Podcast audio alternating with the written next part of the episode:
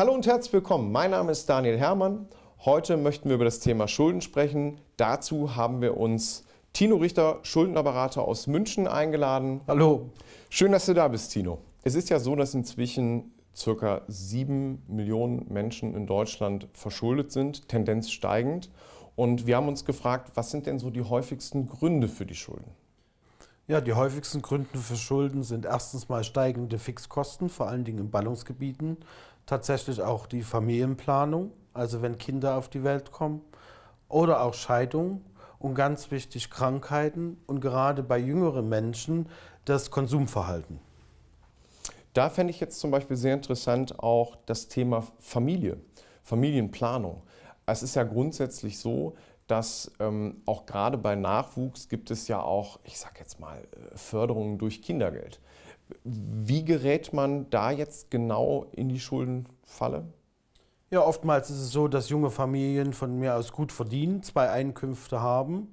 Dann äh, kommt ein Kind auf die Welt und schon fällt Einko Einkommen weg oder wird nur noch mit äh, Familiengeld ausgeglichen und Kindergeld, was bei weitem noch nicht zu demselben Einkommen führt, was die Familie vorher hatte. Ah, okay. Gut, das ist dann natürlich ein, ein Riesenpunkt, ähm, gerade auch für vielleicht Familien, die von den Gehältern ja vielleicht auch niedriger gestellt sind als andere. Ja, oder aber auch von bestehenden Finanzierungen. Also wenn ich eine Wohnung einrichte oder Kautionen finanziere äh, oder aber auch äh, im, ja, Privatkredite aufnehme, um meine Wohnung erstmal einzurichten, um mein Leben zu starten, äh, ist ja oft so, dass da äh, teilweise hohe Kredite mittlerweile schon aufgenommen werden. Auch natürlich steigende Probleme mit Ausbildungskrediten, ne? KfW-Krediten, Studienkrediten, die erstmal eine ganze Zeit lang zurückbezahlt werden. Und das ist ja noch zu den Fixkosten, die man monatlich hat, eine monatliche Belastung. Aber gerade wenn du sagst, Thema Ausbildungskosten, häufig ist es ja auch so, dass ähm, wenn man in dieser Situation ist, dass, dass finanzielle Mittel benötigt werden, ich sage jetzt mal für den Bereich Ausbildung, dass man sich auch da oft an Freunde und Familie wendet, um sich da entsprechend Geld zu leihen. Ist das, ist das ein Thema? Ja, das kommt immer darauf an, auf welcher, äh, auf welcher Ebene sich die Familie befindet. Also wenn ich in gut situierten Haushalten mit genügend Einkommen bin oder aufgewachsen bin, ist die Studienförderung oder Ausbildungsförderung nicht das Problem. Aber komme ich aus äh, Familien mit weniger Einkommen, dann bin ich dazu gezwungen, entsprechende Finanzierungsmöglichkeiten zu nehmen. Also es kommt immer auf den äh, Familienhintergrund an oder wie gut die Eltern situiert sind. Und dann wäre ja nochmal das Thema, dass man sich ja auch Förderungen für diese Ausbildung holen kann. Also ich sage jetzt mal im, im, Bereich vom Studium oder auch für eine Ausbildung ähm, gibt es ja entsprechende, ähm, ja, nennen wir sie auch Kredite in Form von BAföG, Schul-BAföG. Ähm, da entstehen ja auf Sicht ebenfalls Schulden, die am Ende auch getilgt werden müssen. Ja, korrekt. Gerade bei den äh, BAföG-Finanzierungen bzw. die Studienkredite sind das größte Problem aktuell. Ich nehme einen äh, KfW-Kredit auf zu besonders guten Konditionen, die auch gefördert sind, äh, mache mein Studium und finde aber dann nicht die entsprechende Position, die zu meinem Studium passt und habe nicht das Einkommen, was ich erwartet habe. Und schon stehe ich da äh, mit äh, dem Kredit, der tatsächlich auch zurückzuführen ist. Okay, das ist, ist ein großes Problem. Ähm, wie clever ist es in dieser Situation, sich mit diesen entstandenen Schulden dann wiederum an die Familie und die Freunde zu wenden? Oder zieht sich die Schlinge dann nur weiter zu? Naja, das KfW, also ich würde jetzt mal die KfW-Finanzierung und die Studienkredite jetzt nicht als Hauptursache für äh, Schulden betrachten. Das ist nur ein Teil davon.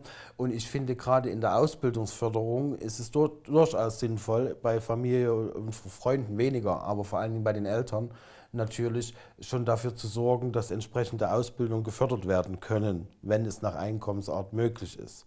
Wenn wir jetzt von normalen Konsumschulden reden, also ich meine jetzt Amazon-Bestellungen, Bestellungen im Internet oder auch meine Telefonrechnung, die besonders hoch ist, weil ich eben in äh, großen äh, Internetvolumen brauche, äh, dann ist es wahrscheinlich nicht sinnvoll, sich an die Familie zu wenden, weil das löst im Endeffekt das Problem nicht. Mhm. Ja, und ich glaube auch, dass Konsumschulden in der heutigen Zeit also die Hürde, um diese Schulden zu tätigen, deutlich geringer geworden ist. Nehmen wir mal das Beispiel durch ähm, Firmen, die auf, wo Käufe über Apps möglich sind, die machen ja die Schwelle zum Kauf deutlich geringer. Das ist natürlich das Ziel des Unternehmens, um schnellere Umsätze zu generieren. Aber es ist auch aus der Sicht des Konsumenten ein, ähm, eine leichtere Hürde, in die Schulden zu geraten. Ja, generell. Also generell Internetkäufer ähm, sind ein großes Problem äh, wie auch äh, Kartenzahlung, ne? also diese, diese Unbarmittel, äh, dass ich an jeder Ecke, mittlerweile auch beim Bäcker, dank Corona und Pandemie, äh, selbst meine Brötchen schon mit Kreditkarte bezahlen kann. Das ist ein Problem, weil man, man vergisst so ein bisschen das Gefühl für das Geld, was man am Tag ausgibt. Weil ich habe meine Plastikkarte, zeige die beim Bäcker vor, im nächsten Moment im Zeitungsladen oder wo auch immer. Äh, und am Ende des Monats merke ich, dass meine Kreditkarte plötzlich ausgereizt ist, weil ich zu viel Kaffee und Brezeln gekauft habe unterwegs. Ja. Äh, das ist ein Riesenproblem. Äh, gerade als junger Mensch hat man da nicht besonders das Gefühl dafür, was frühere Generationen ja hatten, wenn das Bargeld in der Tasche alle ist, ist alle. Was, was wäre denn dein Rat, ähm, um ähm, Schulden zu vermeiden? Also den Schulden vorbeugen, damit man gar nicht erst in diese Situation gerät. Ja, das ist gerade als junger Mensch schwierig, solche äh, Schritte einzuhalten, weil das kennt man vielleicht auch von sich, dass jetzt nicht äh, das Leben äh, als Kind ist ja immer so, die Eltern haben immer Geld. Irgendwoher haben die Geld, da macht man sich als Kind überhaupt keine Gedanken äh, und man will immer bloß erwachsen werden, sein eigenes Leben haben und vergisst aber, dass man das Geld auch noch verdienen muss. Und äh, gerade am Anfang, wenn es nicht vom Elternhaus schon entsprechend äh, mitgeteilt wird, dass man zum Beispiel äh, äh Budgets braucht oder dass man gezeigt bekommt, wie man mit Geld umgeht, ähm, dann ist es oft sehr schwierig, sich in solche äh, Modelle reinzufuchsen. Was natürlich immer ganz wichtig ist, ist zu sehen, natürlich, was habe ich an monatliches Einkommen. Dann sollte man immer in folgender Priorität rechnen, was brauche ich als Miete, was muss ich an Strom bezahlen, Erst dann kommt das Telefon und dann der ganze andere Rest, weil ich brauche noch was im Kühlschrank, bevor ich mein, mein Telefon den ganzen Tag bedienen kann. Was oft beim Konsum durchaus vergessen wird. Korrekt. Meistens kommt da äh, äh, das Telefon und die Lebensmittel an erster Stelle, äh, bevor man sich dann Gedanken macht, dass man auch noch Miete und Strom bezahlen ja. muss. Und was kann ich denn jetzt tun, wenn es zu Schulden gekommen ist? Ja, erstmal muss man schauen, was passiert ist. Es ist ja oftmals so, dass die Schulden, äh, also in die Schuldensituation äh, komme ich meistens schleichend. Das ist kein Prozess, der von heute bis morgen, äh, auf morgen passiert, sondern es beginnt oft mit der Überziehung des Bankkontos. Also nach der Ausbildung, ich habe meinen ersten Job, dann ich, äh, habe ich endlich mein Gehaltskonto und die Bank räumt mir relativ ohne zu diskutieren erst einmal ein Dispo-Kredit ein. Wenn ich diesen Dispo-Kredit äh, quasi schon fast ausgereizt habe, kommt die Bank auf die Idee, ach, wir könnten den ja mal äh, ohne weiteres auch ein bisschen erweitern. Ne? Also oftmals liegt dann der eingeräumte Dispo-Kredit bei Banken bei zweieinhalb bis drei Monatsgehältern. Mit entsprechenden Zinsen natürlich. Und erst wenn ich diesen Dispo plötzlich äh, ausreize oder oftmals erst in dem Moment merke, mein Gehalt kommt, ich bezahle meine Miete und plötzlich habe ich kein Dispo mehr auf dem Konto, dann fange ich an zu denken, was, was ist denn los? Und in dem Moment äh, ist natürlich, kommen auch viele auf die Idee, einfach umzuschulden. Das heißt, ich habe einen, einen ganz normalen Job und komme dann auf die Idee, aha, um meinen Dispo-Kredit jetzt loszuwerden, nehme ich einfach einen normalen Kredit auf dann tilge ich mit diesem Kredit tatsächlich meinen Dispo, bin aber finanziell plötzlich wieder besser gestellt, weil erstens ist das Problem auf dem Konto habe ich nicht mehr. Mein Dispo-Kredit, den habe ich aber schon. Und noch eine Kreditrate dazu. Und dann kann es dazu führen, muss nicht, aber es kann dazu führen, dass mein Konsumverhalten sich weiter steigert. Aus unserer Erfahrung heraus ist es äh, tatsächlich so, dass Banken diese Umschuldung ähm, anbieten die bieten die an. Natürlich auch unter dem Deckmantel über die Zinsen noch etwas mehr Geld zu verdienen. Aber äh, dieses, ähm, diese Schwelle, ich habe jetzt mein, mein Dispo gedeckt, habe sogar, wahrscheinlich, oft ist es dann auch so, ich sage jetzt mal, machen wir mal ein konkretes Beispiel, man hat einen Dispo-Kredit von 4.000 Euro, die Bank sagt, naja gut, aufgrund der, der Zinssituation nehmen wir, damit es auch für Sie in der Rate günstiger ist, nehmen wir die 10.000 und Sie haben noch etwas Puffer. Und schon habe ich diese 6000 Puffer auf meinem Konto und werde oder fühle mich federleicht und kann weiter konsumieren. Und dann ist es so, wie du sagst, die Rate ist ja trotzdem da und der Dispo ja auch noch. Und das Rad dreht sich weiter. Genau, und es geht schon mal. Also äh, Schulden am Anfang zu realisieren, dass die Spirale losgeht, ist relativ schwierig, wenn man nicht von Anfang an ein Augen, Augenmerk drauf hat. Und man muss sich selbst disziplinieren. Und das ist das Schwierigste, vor allen Dingen in jungen Jahren. Was kann ich denn tun, wenn ich das nicht schaffe aus eigener Kraft? Ja, zumindest erstmal zu kalkulieren tatsächlich, also mich hinzusetzen und zu sagen, das ist mein Einkommen, das ist meine äh, Miete, die ich bezahlen muss, der Strom, äh, was brauche ich äh, im Monat an Lebensmittel und dann tatsächlich mal zu schauen, wie viel Geld bleibt mir denn danach noch übrig, wenn ich das alles abgezogen habe. Und äh, was immer gut ist als Tipp, ist, äh, sich Budgets einzuräumen.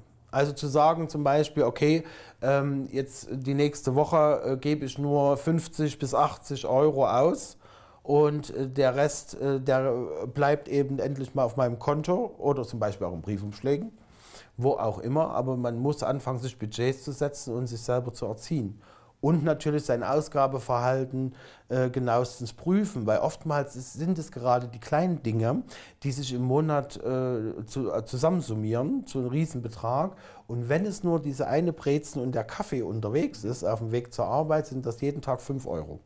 Und das auf den Monat hochgerechnet, ergibt dann schon einige Sümmchen. Was kann ich denn tun, wenn ich diese Disziplin nicht aufbringe, um mich selber aus dieser Abwärtsspirale rauszuholen? Ja, dann hat man erstmal die Möglichkeit, äh, äh, sich äh, tatsächlich an Schuldnerberatungsstellen zum Beispiel zu wenden oder an Leute, die sich damit auskennen, um einfach mal zu analysieren, ja, was läuft denn eigentlich falsch, beziehungsweise was passiert denn mit meinem Einkommen.